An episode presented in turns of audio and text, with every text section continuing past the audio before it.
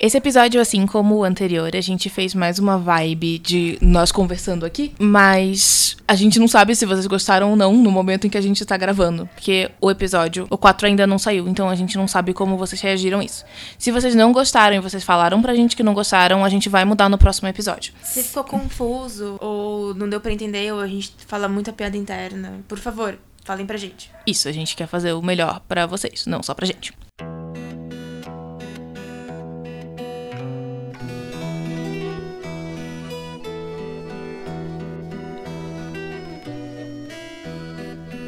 Olá, eu sou a Clara e meu patrono é um urso marrom. E eu sou a Jumed e meu patrono é um cavalo alado.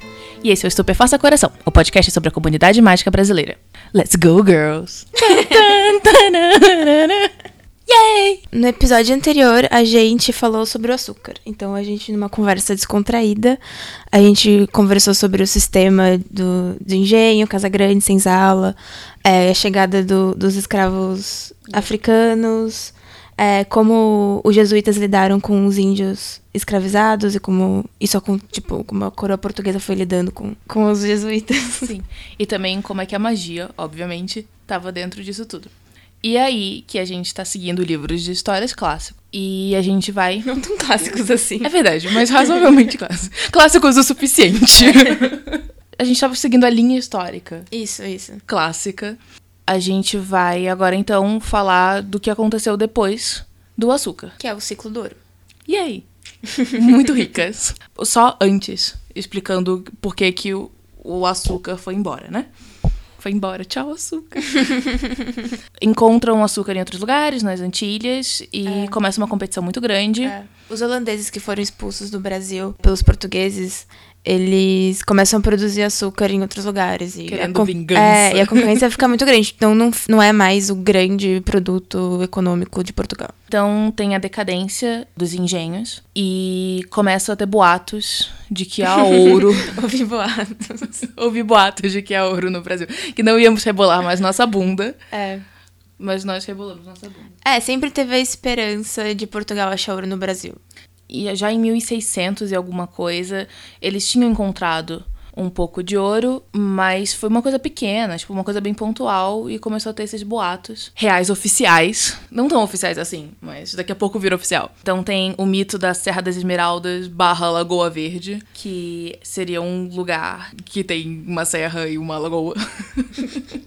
cheia de esmeraldas e tipo é, era uma vibe. Seria o Eldorado verde. É, exatamente. El verde. El verde.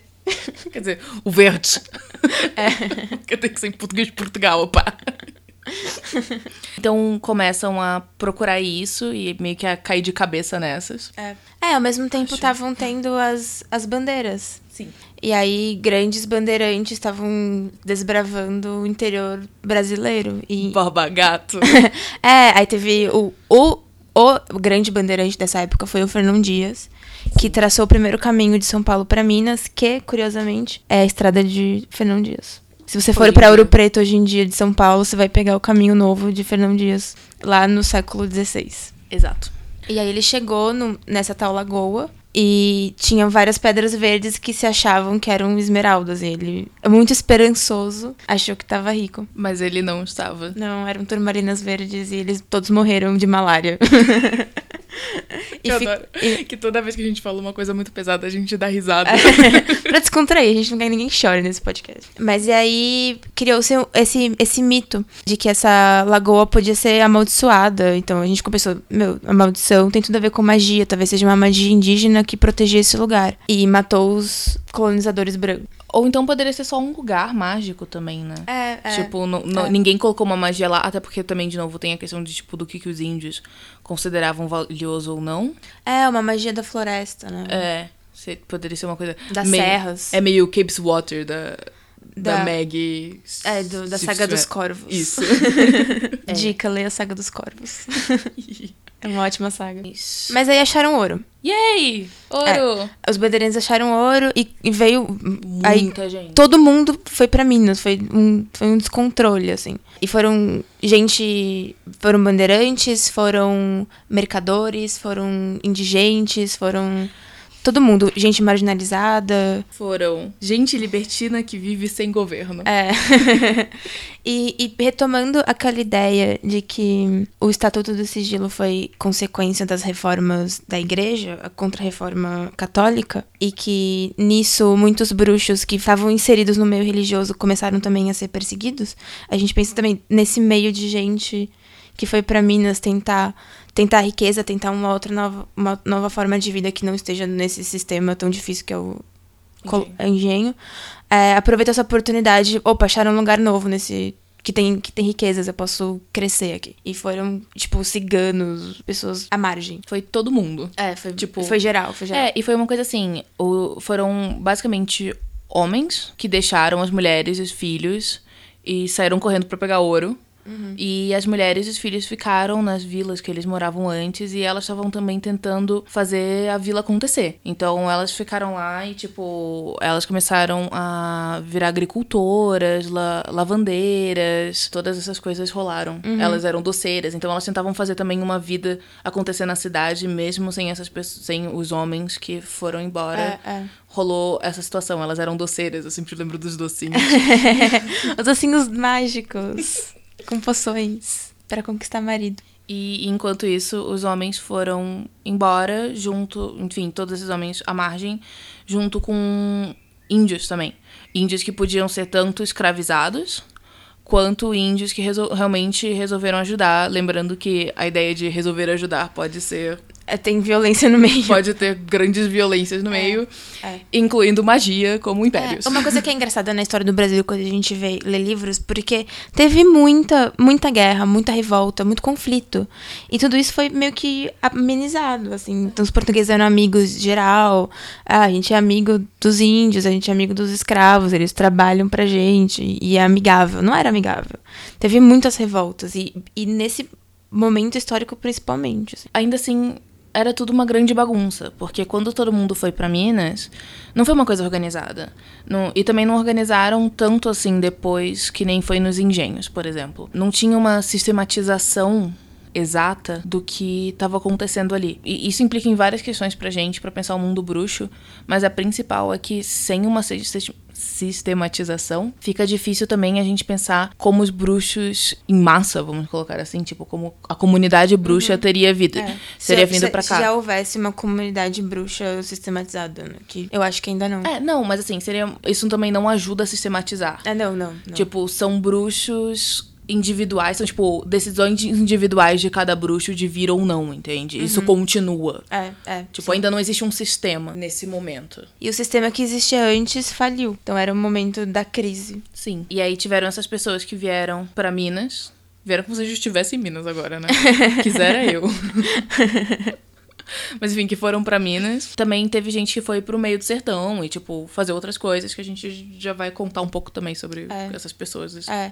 E, e nesse primeiro boom foi, foi insano, porque foi muita gente, mas ninguém teve a preocupação de de se fixar em qualquer lugar. Então, nesse primeiro momento, não, não se criou cidades em vilas, eram só um monte de gente maluca tentando achar ouro. E o engraçado é que foi bem irônico, porque as pessoas acharam ouro. Então estavam cheias de ouro e morrendo de fome.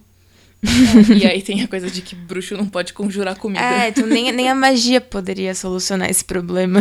E aí teve a rápida urbanização e criou esse novo sistema ainda bagunçado que com o ouro os escravos eles podiam comprar a própria alforria, tinham várias questões assim é. que muda a forma, de, muda a cidade. É, é, é. Tipo, o tipo de cidade que tinha. É era diferente da cidade da época do engenho. A principal cidade é a Vila Rica, que é hoje em dia Ouro Preto. E se criou uma, um novo, novo sistema de organização. Mesmo trabalhadores que brancos que tinham escravos, eles lidavam com os escravos de uma maneira muito mais próxima, eles trabalhavam junto com eles, mesmo quem estava no, no comércio é, trabalhava lado a lado, escravos, a, alforria virou uma, uma, coisa mais intensa e mais comum de acontecer. E os quilombos cresceram muito nessa época também. Os quilombos se organizaram mais do que cidades e. É, os quilombos eram super organizados. Eram super organizados e, e criou-se uma, uma dinâmica entre quilombos e, e, a cidade. É, é, é uma dinâmica meio dupla. Meio, meio contraditória. É, porque por um lado, os quilombos saqueavam essas cidades. Sim, mas por outro tinham pessoas infiltradas, não são infiltradas, mas que ajudavam o, os quilombolas, de certa forma. Ou se compravam coisas dos quilombos, porque tinham plantações. Tinha uma troca comercial É. entre quilombos e cidades, e ao mesmo tempo também tinha essa rixa, essa rivalidade, vamos colocar assim, É. entre muitas aspas, entre, entre os moradores do quilombo e os moradores da cidade. É, a tentativa de acabar com os quilombos e, e perseguir os quilombolas, e, e é, acho que vem mais da coroa, Sim. porque, de certa forma, aquilo estava impedindo o ouro chegar em Portugal. Hum, Em tentativas de controlar esse boom insano que rolou com o ouro, Portugal tentou colocar vários impostos e tentar controlar, então tinham leis. Quem soubesse do paradeiro de quilombolas ou escravos fugidos, ou estivesse escondendo essas pessoas, é pena de morte. Assim, assim, assim, é bizarro. Mas isso rolou. Era o momento que o Brasil ficou mais Brasil e menos colônia de Portugal. O momento que criou-se uma- um modo de vida brasileiro. É, e criou também, de certa maneira, uma certa independência. Porque é isso, não, não tinha.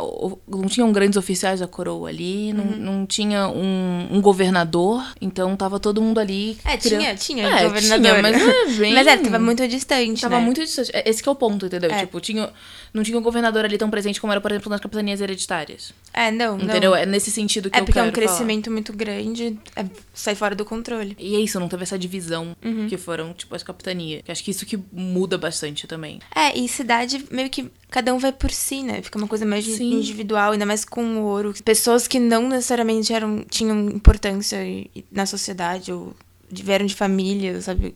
Cresceram e ficaram importantes por causa do dinheiro.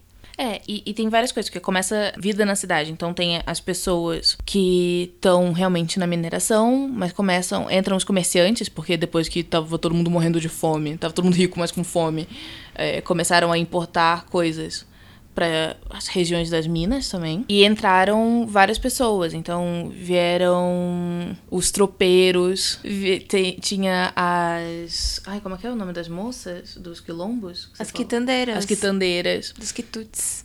Então, assim, então, por um lado tinha, por exemplo, essas quitandeiras, que elas vinham, tipo, vender docinhos e coisas assim. E aí elas sacavam como é que era a vida na cidade. E davam a dica pros quilombolas. É, pra depois eles saquearem, coisas É. assim. E enquanto isso, o que que tava acontecendo no resto do Brasil é que, enfim, além das pessoas que foram correndo pras minas e procurar ouro, muita gente também se enfiou no sertão e começou a cultura de gado. Então, tanto no Nordeste quanto um pouco mais tarde no Sul, começou a ter, tipo, muito, muito, muito gado. mas era assim, mas, gente, era uma quantidade absurda. Porque assim, no Nordeste tinha, mas tinha seca, então era um problema. Mas rolou, rolaram, tipo. Os engenhos viraram lugares, tipo, depois eles foram entrando mais, foram indo mais pro Piauí, essas regiões, e isso rolou. Mas no sul, era um negócio sem noção. Era tipo, teve um cara que teve 50 mil cabeças de gado. mas, não, 50 mil não, desculpa, 500 mil cabeças de gado. Mais 70 mil ovelhas. E mais 4 mil cavalos. Tipo, gente, um cara, sabe? E todo mundo. E os relatos são dos estrangeiros é que, tipo, você ia pro sul do Brasil, você chegava lá e só tinha gado, não tinha mais nada. Não tinha ninguém. Só tinha vaca. E, enfim, nessa época começou também uma questão de, tipo, couro ser muito importante, comida, essas coisas. Então começou a ter essa questão dos tropeiros que levavam esses gados pra Minas. E então, tipo, saíam do sul, paravam em São Paulo e iam pra Minas. Ou então saíam do Nordeste, também tinha caminho do Rio, que, que também levava pra Minas. Eles não colocavam os cavalos lá, mas, tipo, colocavam carne, colocavam sal. Tinha um barquinho, que é tipo o barquinho do sal, assim. Então, tipo, ele ia levando sal pra todo mundo. É tipo, é, navegação, quando é daquilo. Que vai Porto Porto pro litoral inteiro. Sim. Com sal. É, é, é- é tipo isso, era um negócio muito engraçado. tipo, e, e é muito imagético, né? É, é. Enquanto em Minas estava rolando essa descoberta do ouro, o resto tava numa doideira. É, porque, porque o centro do Brasil se tornou Minas, então é, todo mundo tava lá, mas ninguém se preocupou com o resto, né? Então, É, E aí aconteceu a teve que melhor. suprir as coisas que estavam É, faltando. E aí a melhor história é no sul, porque começou uma rivalidade entre os espanhóis e os portugueses. E os espanhóis, tipo, ficou tão pesado. E os espanhóis, tipo, eles entravam, eles invadiam as cidades. E as cidades, não eram cidades, eles invadiam os campos e matavam o gado dos portugueses. Muito Pensa bom. meu poderoso chefão, É, né? Acorda, com um tá? cavalo, né? Tem um boi sem cabeça do seu lado. E aí, a coroa portuguesa, ela não conseguiu deter esses, ca- esses espanhóis e até deu uma cota de gado que eles podiam ter nessas áreas. Só que os espanhóis acharam pouco e preferiram caçar o gado dos portugueses em vez de criar o próprio. Enfim, e, e depois, depois os portugueses conseguiram ir expulsando aos poucos, assim, mas é tipo muito É, mas é, o sul teve, foi uma região que foi difícil de definir de quem era, né? É, mas é, tipo, é uma bagunça muito grande. É muito engraçado. Eu tava lendo isso e eu tava chorando de rir, assim, sabe? tipo, gente, caçar gado, sabe? E- mas esse gado, de qualquer maneira, esse gado, ele, eles iam pras minas, que é o que a gente quer, na verdade, falar mais. mas esse é só um parênteses. Afinal, é ouro, não é carne. Mas esse é um parênteses divertido. É um ótimo parênteses. Então começou a criar muito é, esse comércio, que era um comércio de importação Uhum. de, de coisas pra Minas, enquanto os mineiros procuravam esse ouro e achavam esse ouro. É. E ao mesmo tempo começou uma muito contrabando, muitas gangues, muitos grupos traficantes de ouro, porque a coroa para para tentar controlar tudo isso, criou, criou vários, vários impostos. Teve, teve o quinto, teve outros que eu esqueci o nome agora, mas para tentar controlar a produção de a, a extração do ouro e mandar para a coroa, porque afinal era da coroa. Com isso criou-se muito contrabando. E o contrabando também estava no meio dessa comunicação entre cidade e quilombolas e, e quitandeiras, né, nessa organização não marginal mais, porque estava dentro da cidade já fazia parte da vida urbana daquele lugar, então tinham bandos famosos que faziam arrastões, desciam o morro e, e roubavam todo mundo. E também teve o, o contraponto, teve grandes bandos de, de pessoas trabalhando pra coroa pra poder conter esses, esses bandidos, né? É, mas aí a questão é o que que a magia tem a ver com tudo isso que a gente É, falou. é. E como a gente disse antes, como ainda não tem um sistema tão claro, fica mais difícil pensar em como é que a magia entra em tudo isso. em tudo isso. Então a gente vai ter só teorias bem malucas. É, não só teorias bem malucas, mas a gente também vai pegar algumas histórias um pouco mais específicas. Pra começar, então, eu acho que a gente pode falar da regra do quinto, que a Jumanji acabou de falar. Uhum. Que, enfim, então teve. Uma das, das questões que teve foi. Dos a- impostos. Dos impostos que a coroa colocou era a regra do quinto. A gente pensou que talvez poderiam ter duendes envolvidos nisso. É, porque o que a gente sabe no, em Harry Potter, duendes tem, controlam o banco, que controla o ouro, e os duendes também têm essa tradição de trabalhar com pedras preciosas. Então, é eles que fazem aquela espada do, de Gryffindor, que tem várias pedras, e são, é, uma, é uma ciência dos duendes. Bruxos não conseguem fazer tão bem. É, até porque os duendes têm um outro tipo de magia, né? É, Isso é. é sempre colocado.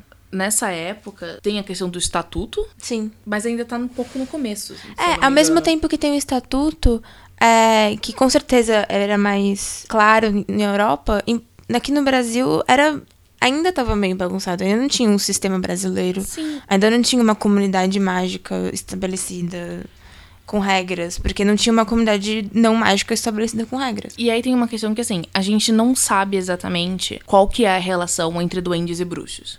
A gente sabe que teve uma revolta barra revolução dos duendes. E a gente sabe que os bruxos são sempre os seres... Eles sempre se colocam como seres superiores. Então, a gente consegue imaginar que os bruxos poderiam ter escravizado duendes Em alguma em algum momento. é, Ou então que, de qualquer maneira, talvez não um escravo, mas uma relação de servo e é, senhor uma, uma de alguma maneira. de poder. Então, é possível que alguns bruxos tivessem, aspas, importado Duendes. duendes, pro Brasil, porque o Brasil não tem duende, gente. Tipo, Não, não tem. pensando. No folclore brasileiro. É, exatamente. Tipo, não teria duendes aqui quando a gente chegou. Hoje talvez tenham, mas assim. É, mas pensando também que como Portugal estava muito longe, então pra controlar essa quantidade insana de ouro que estavam circulando, tinham que ter maneiras mais práticas, né, pra controlar isso. Então, os impostos funcionavam, mas também como controlar o ouro daqui, sendo que ele vai pra para Europa, vai pra Portugal e pra Portugal e vai pra Inglaterra principalmente. Eu- que eu fiquei pensando agora dessa coisa de Talvez Portugal. os doentes podiam vir da Inglaterra É. pra garantir que Portugal pagasse as dívidas É, eu assim. pensei exatamente nisso. Ou então uma coisa de, tipo, uns duendes, já, já tipo, se fosse meio Ou, a época da tipo- revolta. Se Nossa, fosse- pensei tipo, se fosse na época da revolta dos duendes, os duendes já estivessem se rebelando contra os bruxos, pudesse ser uma coisa de tipo. os duendes Vou daqui. fazer minha vida. Não, não, tipo, os duendes daqui, tipo, mandando esse ouro pros duendes de lá e, tipo, tendo um tráfico de Alimentando- ouro dos duendes. a- fazendo a revolta. Nossa, ia ser top. Mas eu tava pensando porque a gente sabe que o. É o Gui, né? É o, é o Gui. O Gui, o, o, É, ele trabalha no banco. o Gui Weasley trabalha no banco. Ele, traba- ele trabalha no Egito, por exemplo. Porque tem, tem duendes do banco no Egito. Então, pensando assim, deve ter duendes em bancos em outros países. Então, talvez nesse momento que, tipo, ah, achamos, achamos pedras preciosas no Brasil. Não é mais só extração mineral, no- extração Mineral. vegetal e plantação de cana-de-açúcar. Então, agora tem, tem riquezas minerais. Então, é hora de mandar os doentes pra organizar essa, essa bagunça. Pode ser. Isso faz bastante sentido É. também. E faz sentido ser a Inglaterra mandar, porque. É, porque a Inglaterra. Porque que pegou todo o ouro né? tá tudo com, com a família real. Tá tudo com o príncipe George. Aí Elizabeth. Com a Beth. Com a Lizzie. Tem essa questão dos duendes, que é, É. muito engraçada de É. se pensar, na verdade. Sim. Porque é isso, tipo, não, a, ge- a gente não tem nenhum, nenhuma pista. E como o Harry Potter não, não entra muito nas questões dos duendes, a gente não sabe. É isso, tipo, a gente sabe que tem um Gringotts em, no Egito. A gente sabe que só tem. Du... A gente nunca viu duende fora de banco. É, Esse é o lance. A gente só vê doente fora de banco quando. não é duende, quando é elfo. Não, quando. Não, no, no sétimo livro, Ah, é, quando que é tem. raptado. É, quando é o raptado ou que tá fugindo do, do controle do Voldemort. Mas fugiu do banco, é, é o doente que abriu o cofre pra, pro Harry no primeiro, na Pedra Filosofal. Então, é- é- os doentes são relacionados diretamente com, com dinheiro. É, o que é uma visão. O, o que é muito estranho. É bem problemático. É bem problemático. Porque são criaturas autônomas.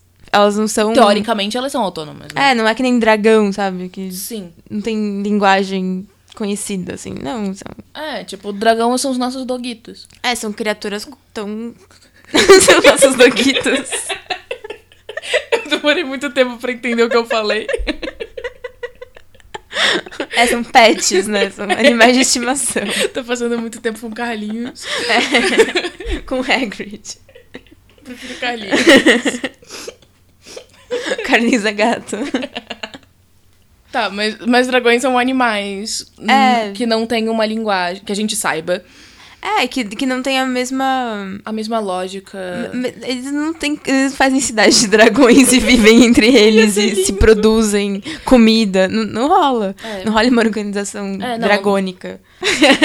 Mas enfim, mas os duendes têm isso. Tem, os duendes são, são seres Duende- inteligentes. É, duendes, elfos domésticos, tipo. Eu vejo como metáforas para povos que são opres- oprimidos É, no exato. mundo trouxa. E tanto que tem aquela teoria de que os duendes são É, no- os judeus. É, é porque não tem judeu em Hogwarts, então os, judeus seriam os duendes, que é muito problemático, gente. É muito, muito, muito problemático. Mas dado que a JK. É problemática.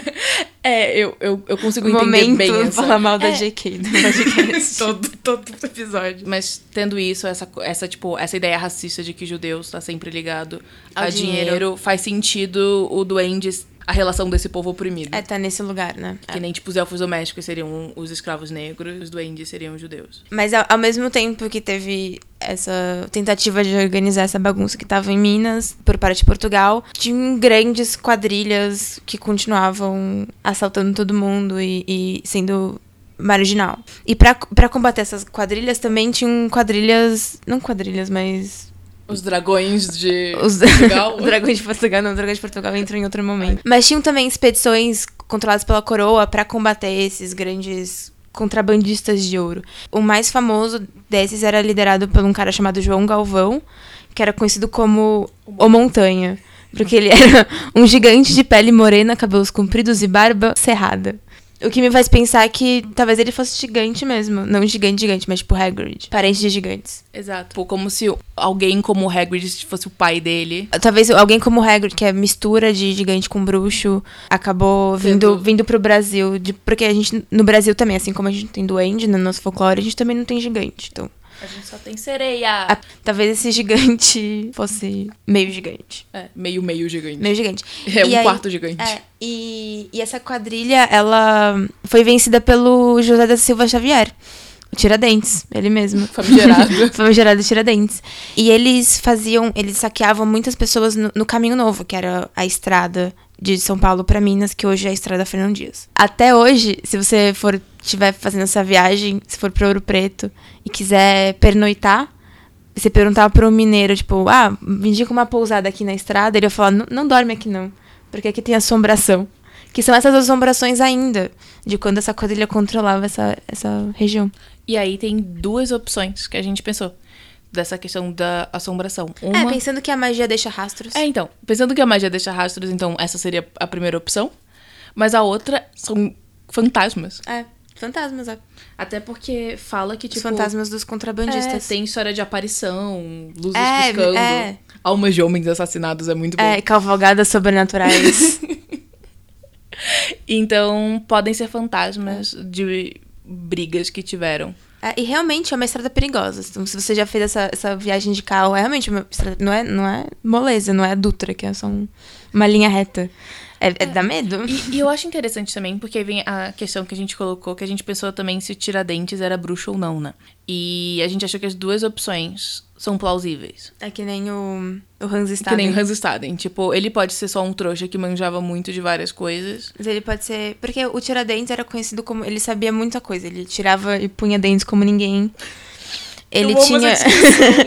é uma descrição real, tá no livro. E ele tinha conhecimentos de plantas mágicas, ele era meio curandeiro, meio médico. E ele também era um cara muito carismático e fal... ele tinha amigos em todos os, os estratos sociais. Então ele conversava com quilombolas, ele conversava com altos superiores da coroa. Ele navegava pelas camadas sociais com facilidade. Mas eu acho que agora, pensando aqui, se foi o Tiradentes que conseguiu vencer o Montanha. Foi. Então, talvez. E se o Montanha, se a gente lê o Montanha realmente bruxo. como, como um bruxo, um quarto gigante, é, o Tiradentes provavelmente foi bruxo mesmo. Sim. E, tipo, foi realmente uma. É, e faz sentido um ter- duelo. e faz sentido é, essa estrada ainda ser, ter resquícios de magia. Sim. É, e é isso. Eu resqueci, imagina, inclusive, também os fantasmas. Acho que faz muito sentido também. É, eu gosto disso, dessa ideia. É, e aí, e aí eu acho que a gente consegue chegar nessa conclusão. E também teve outra coisa que a gente pensou antes de pensar nessa conclusão pro Tiradentes ser bruxo. Assim, a gente sabe no Harry Potter que bruxos não sabem o que são dentistas. Os pais da Hermione são dentistas e causa sempre É, tipo, o que é isso? E aí você fica tipo, gente, cuidar da saúde dental. É, importante. tudo bem que é Inglaterra, mas assim. É. Ah, outra coisa, bem no comecinho, quando os bandeirantes chegaram e descobriram as minas e o ouro, essas coisas, um dos rios, tinham dois rios onde foi descoberto, né? O Rio das Velhas e o Rio das Mortes. E aí... O das velhas davam no Rio das Mortes, porque depois de velho você Não morre. sei. Não sei, não, não tem uma geografia aqui. Tem um mapa. Mas isso me remeteu na hora aos contos do Beedle, o bardo. E aí eu fiquei pensando nessa ideia, né, no- exatamente no mito das relíquias da morte. Não necessariamente que aconteceu no Brasil, Mas, mas, faz parte de uma. mas poder fazer parte de tipo. do imaginário. É, ou, ou fazer parte do imaginário. Ou então, mesmo ser, tipo, meio que terem vários. Tipo, a morte, ela consegue. A morte fica na água. Pode ser. Pode ser a morte fica na água, mas é tipo, a morte ela consegue meio que andar por vários lugares e, tipo, isso poderia acontecer, entendeu? Tipo, Porque no, no conto das, das Relíquias da Morte, os três irmãos têm que atravessar um rio. É. E é aí que eles que a morte dá as relíquias pra eles. É isso, né? é. E aí cada Eles um usa É, eles conseguem atravessar e a morte E a morte, tipo, vem é, fala, vocês tipo, venceram a morte, vocês iam morrer aqui, vocês não morreram, vocês venceram, então eu vou conceder três. um três objetos mágicos. Um pra cada. É, foi na travessia do rio. Aliás, eu preciso colocar isso aqui. A gente colocou no Twitter, mas eu vou colocar aqui. Como é que o Nicolau Flamel tinha uma pedra da imortalidade e que transformava as coisas em ouro e conseguiu viver por 600, mais de 600 anos, mais dois dos Pavarel, que são... Peverell. Peverell. aqui é português, menina. Peverel, mas é Peverel, né? É Pavarel? Peverel, desculpa. Então, então os Peverel, eles morreram... Eles foram assassinados em uma semana. Não foram assassinados. Um foi assassinado, o outro se matou. O que assassinado pela morte. É, mas, mas ó, pensando, agora eu vou pensar aqui. É, porque um, o da, o da varinha, ok. Porque ele tinha várias varinhas, ele ficou se gabando, perdeu. mo- Então, mas como é que o, o Flamel Mas o não da- faz isso? O da Isso não pedra, com o. Não, tudo bem o da pedra. o da pedra ele se matou. Mas eu acho que o, o Flanel foi low-key, assim. Ele não ficou anunciando. Não sei, eu acho que. Não, porque todo mundo, tipo, é é uma coisa É. conhecida. É. Mas também o. Até os trouxas sabem Também disso. acho que pelo, pelo, pelo Flamel ter sobrevivido, por causa da pedra filosofal, então ele viveu séculos. E os irmãos. Não, eles morreram.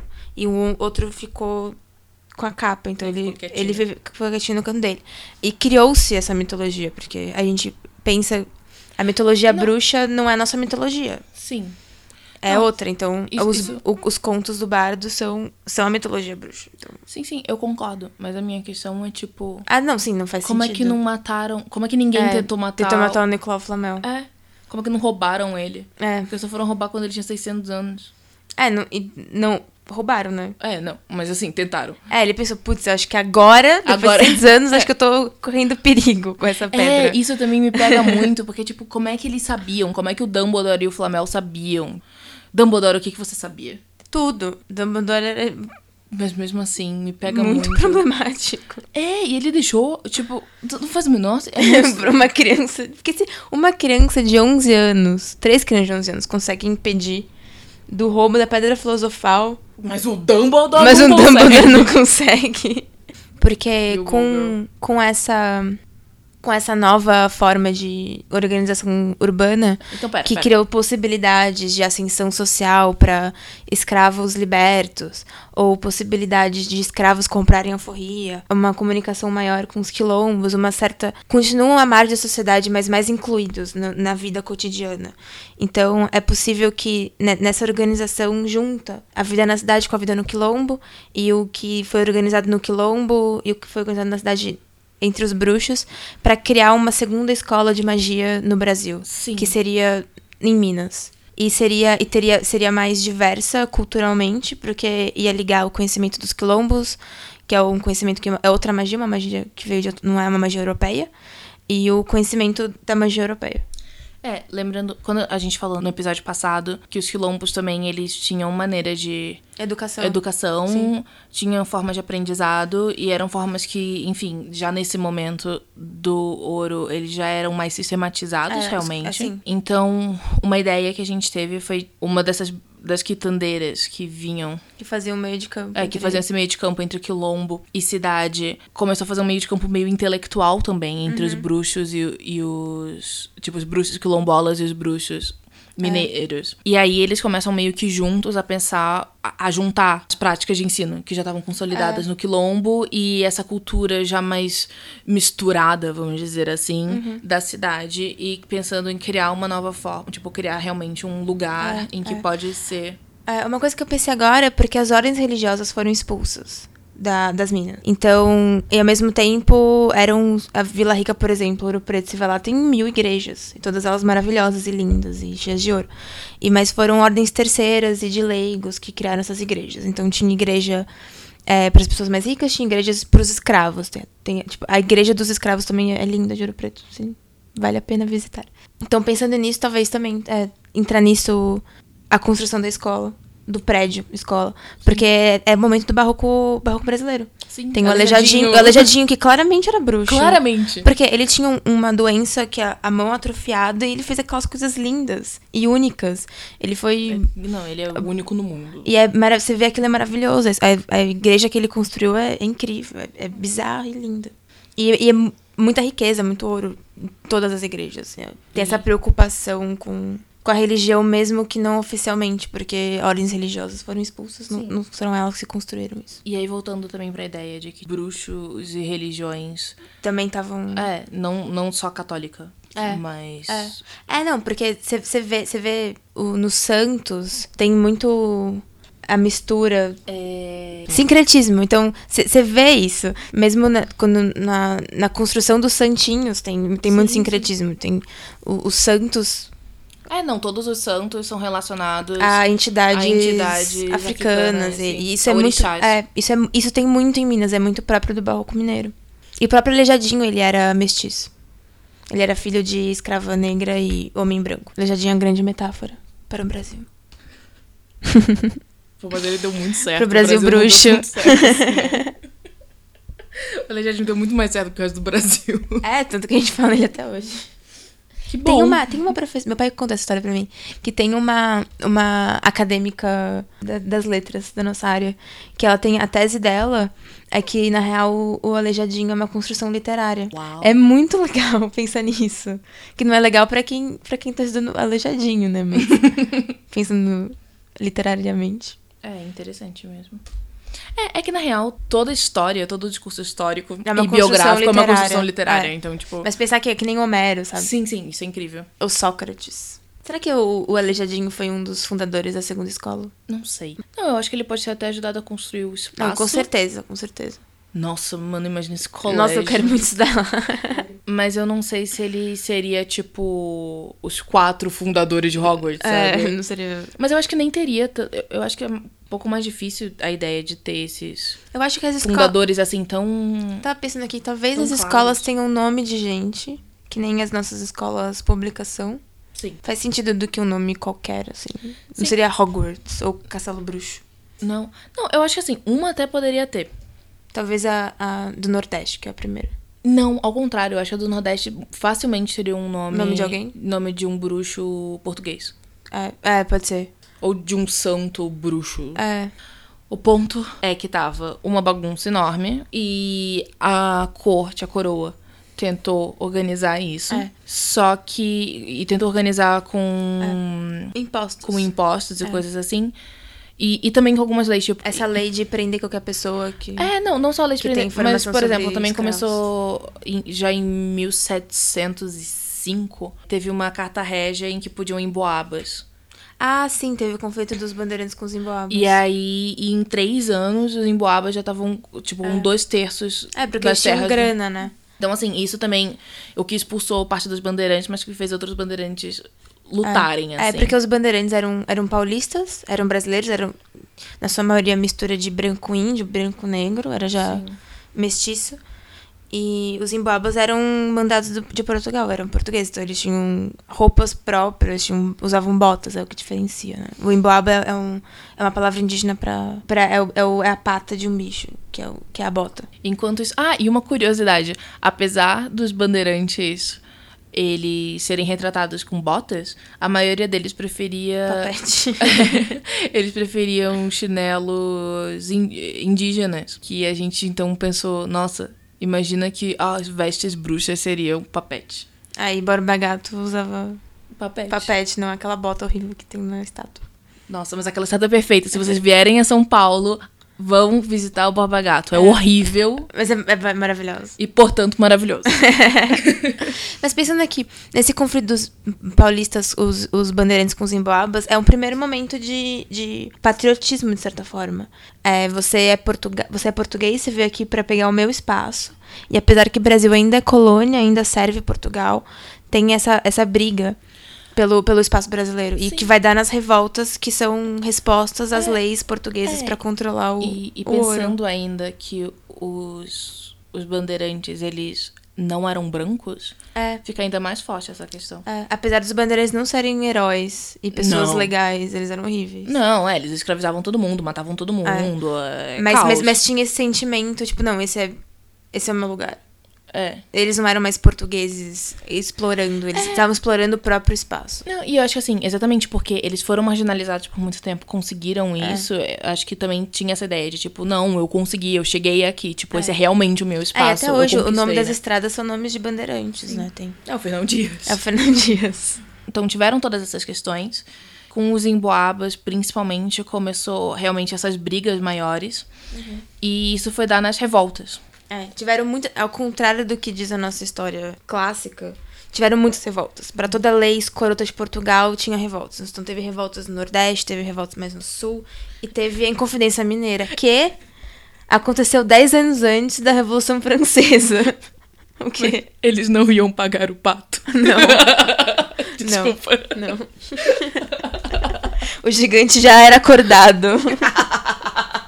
Mais uma anedota da, da Inconfidência Mineira. É a melhor de todas. É a melhor de todas. A Confidência Mineira era homens do letrados importantes de altos é, escalão da organização da Vila Rica, que começaram a, a pensar um, um novo tipo de organização sem a coroa portuguesa. Todas essas revoltas é, não necessariamente eram contra Portugal. Muitas delas eram a favor da, da, da coroa, mas não a favor das leis da coroa no Brasil. Então, eram contra esse imposto que, que me prejudica, mas eu acredito no rei. Então era meio. Era essa contradição, que é uma coisa bem brasileira, se for pensar. E bem. Faz sentido, porque o Brasil ainda é um, é um país muito idólatra e tal. Uhum. Essa coisa do, do, líder populista e tal. Mas, mas a Inconfidência Mineira foi uma das primeiras que realmente queria a liberdade do Estado mineiro de Portugal. Então estava se inspirando na Revolução Americana. Que cons conseguiu a liberdade de, da Inglaterra. E aí. Só que isso durou 10 anos começou lá em 1780 e acabou em 1789, na época da, da Revolução Francesa. E aí? Tem a melhor história. É, no, e aí tem a melhor história de todas. Porque eles foram traídos, né? É, é uma inconfidência. É uma inconfidência. é o Pedro Pettigrew. é, é. Deixa eu achar. Então eles foram traídos. E meio que se espalhou essa notícia, tipo, que, putz, é, eles vão ser pegos. Então, vou ler um trecho do livro aqui. O, peraí, o livro. É Brasil, uma biografia da Lilia Schwartz e da Eloise Starling, que é a, nossa base, é a nossa praticamente. Base. Então, provavelmente em 18 de maio de 1789, no começo da noite, alguém não se sabe se homem ou mulher foi visto subindo as vielas da Vila Rica, em meio à névoa que recobre a cidade nessa época do ano. Usava uma capa preta comprida, um enorme chapéu desabado sobre os olhos. Caminhava com passos rápidos e esgueirava-se esgueirava cheios de cautela. O embuçado, como o personagem ficou conhecido, percorreu Vila Rica à cata dos conjurados para preveni-los que a conspiração havia sido descoberta e eles corriam perigo. O embuçado, que é uma figura que parece um dementador.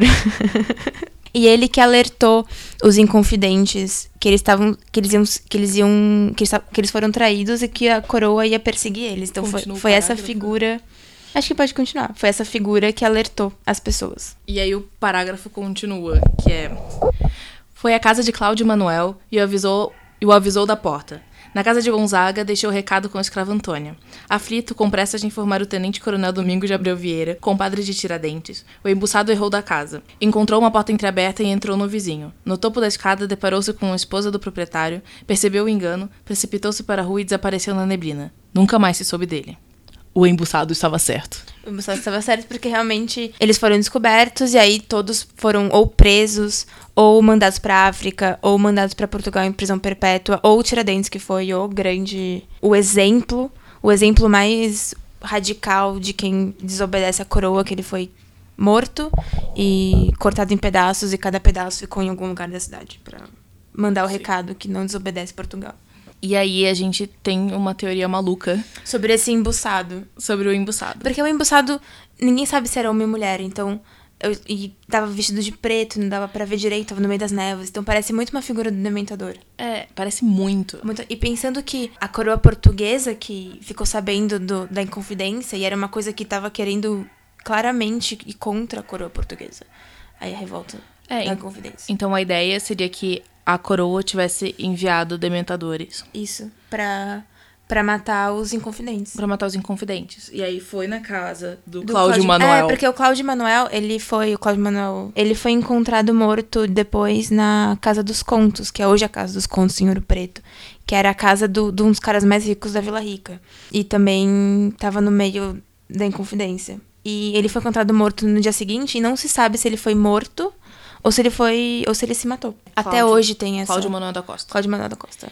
E aí, uma teoria é que. Então, foram os dementadores, a, a coroa mandou os dementadores. E enquanto ele estava recebendo o beijo do dementador, ele tenta mandar um patrono. para avisar os outros colegas inconfidentes que eles estavam que é pra fugir, porque senão eles vão ser pegos. Só que como a alma dele já estava sendo sugada, o patrono dele já não é mais o mesmo. E saiu meio uma figura dementador. E, e saiu uma figura como um dementador. Que é o embuçado. Que é o embuçado. e, porque assim, a gente sabe que patronos podem ser figuras mágicas. Tipo a Fênix do Dumbledore. É raro, é. mas é possível. É. E a Então, gente sabe também que patronos mudam de forma se a pessoa sofre algum trauma. ele sofrendo exatamente o, o trauma que é o beijo do dementador. Falar isso é sempre muito engraçado. Um beijo da morte. Tendo a alma dele sugada, mas ainda sobrando um, um pouquíssimo, esse pouquíssimo tá traumatizado e pode ser exatamente virar um dementador. Lendo isso, foi isso que a gente pensou. E aí, a ideia é que, tipo, esse dementador, ele consegue... Ele, O patrono. O patrono dementador vai andando e avisando as pessoas. Porque a gente sabe que patronos falam. É. Só que quando ele chega na última casa... Que ele erra, ele entra na casa Que errada. ele entra na casa errada, era a casa também de uma pessoa bruxa, que conjura um patrono, Sim. que acaba com esse patrono E, dementador. e é, é o- é a hora que o Cláudio Manuel da Costa morre. É. E, e aí nunca mais se vê o embuçado. É, é um bom- uma boa mitologia É. da Inconfidência Mineira.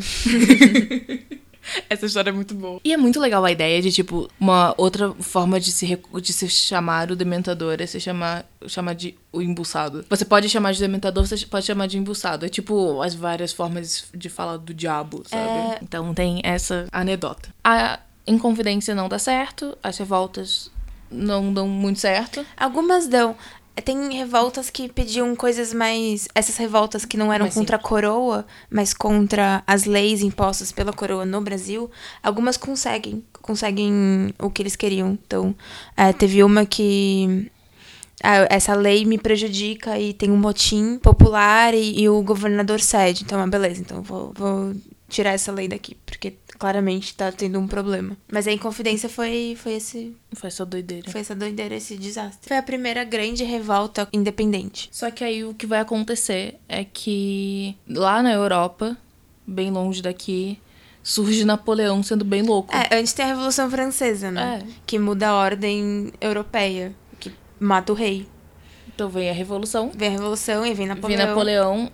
E aí? E isso muda completamente o que vai acontecer no Brasil. Isso. Que é o que a gente vai falar no próximo episódio. Que é sobre o Império. Uhum. Corte chega. Tan, tan, tan. O Brasil deixa de ser colônia pra ser metrópole. Se vocês quiserem continuar essa conversa, podem nos achar no Twitter, arroba estupefaçacast. Ou nos mandar um e-mail no contato estupefaçacoração.gmail.com. Lembrando que é tudo sem acentuação. Eu sou a Júlia Medina, no Twitter como IamJumed. Eu sou a Clara Brownie, no Twitter como Browne Brownie. Venham conversar com a gente.